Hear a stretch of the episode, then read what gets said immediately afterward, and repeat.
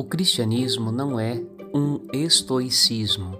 A doutrina estoica, muito divulgada hoje em livros, métodos corporativos e na mídia em geral, propõe que o ser humano pode tudo sozinho, por seu próprio esforço e mérito, seguindo os ritmos da natureza.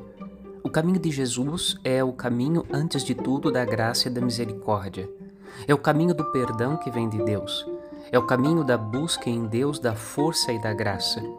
Nisto somos diferentes dos discípulos desta filosofia ou ideologia chamada estoicismo.